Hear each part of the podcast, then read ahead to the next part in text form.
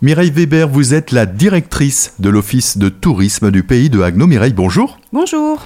L'Office vient de dévoiler son nouveau programme d'animation pour cet été avec des incontournables et des nouveautés. Ce programme, il s'intitule Les Estivales et il va se dérouler de mi-juin jusqu'à mi-septembre. Nous avons été à la rencontre des acteurs du territoire pour vous proposer une série de visites et de sorties durant tout l'été. Bien sûr, il y aura des nouveautés avec une champignonnière, avec du tourisme solidaire, mais aussi des bouilleurs de crues, des apiculteurs, des choses à voir, à toucher et à manger. Et c'est aussi l'occasion tout l'été de découvrir ou de redécouvrir des musées, des ateliers, des sites remarquables. Oui, exactement. L'occasion à des rendez-vous et à des moments très précis pour aller se donner à des activités dans nos musées sous forme d'ateliers et puis pour voir comment certains savoir-faire se dévoilent. On s'intéresse à cette semaine. Différentes animations sont proposées.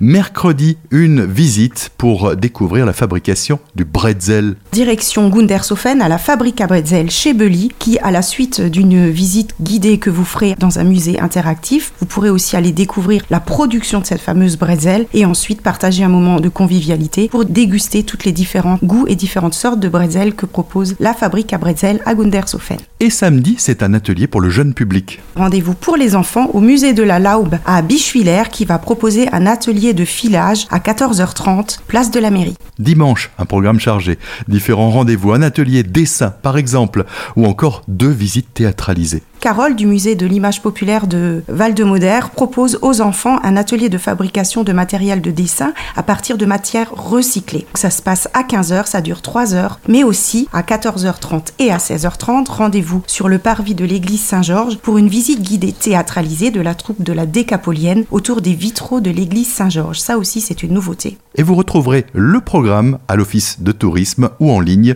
sur visiteagno.alsace. Pensez à vous inscrire.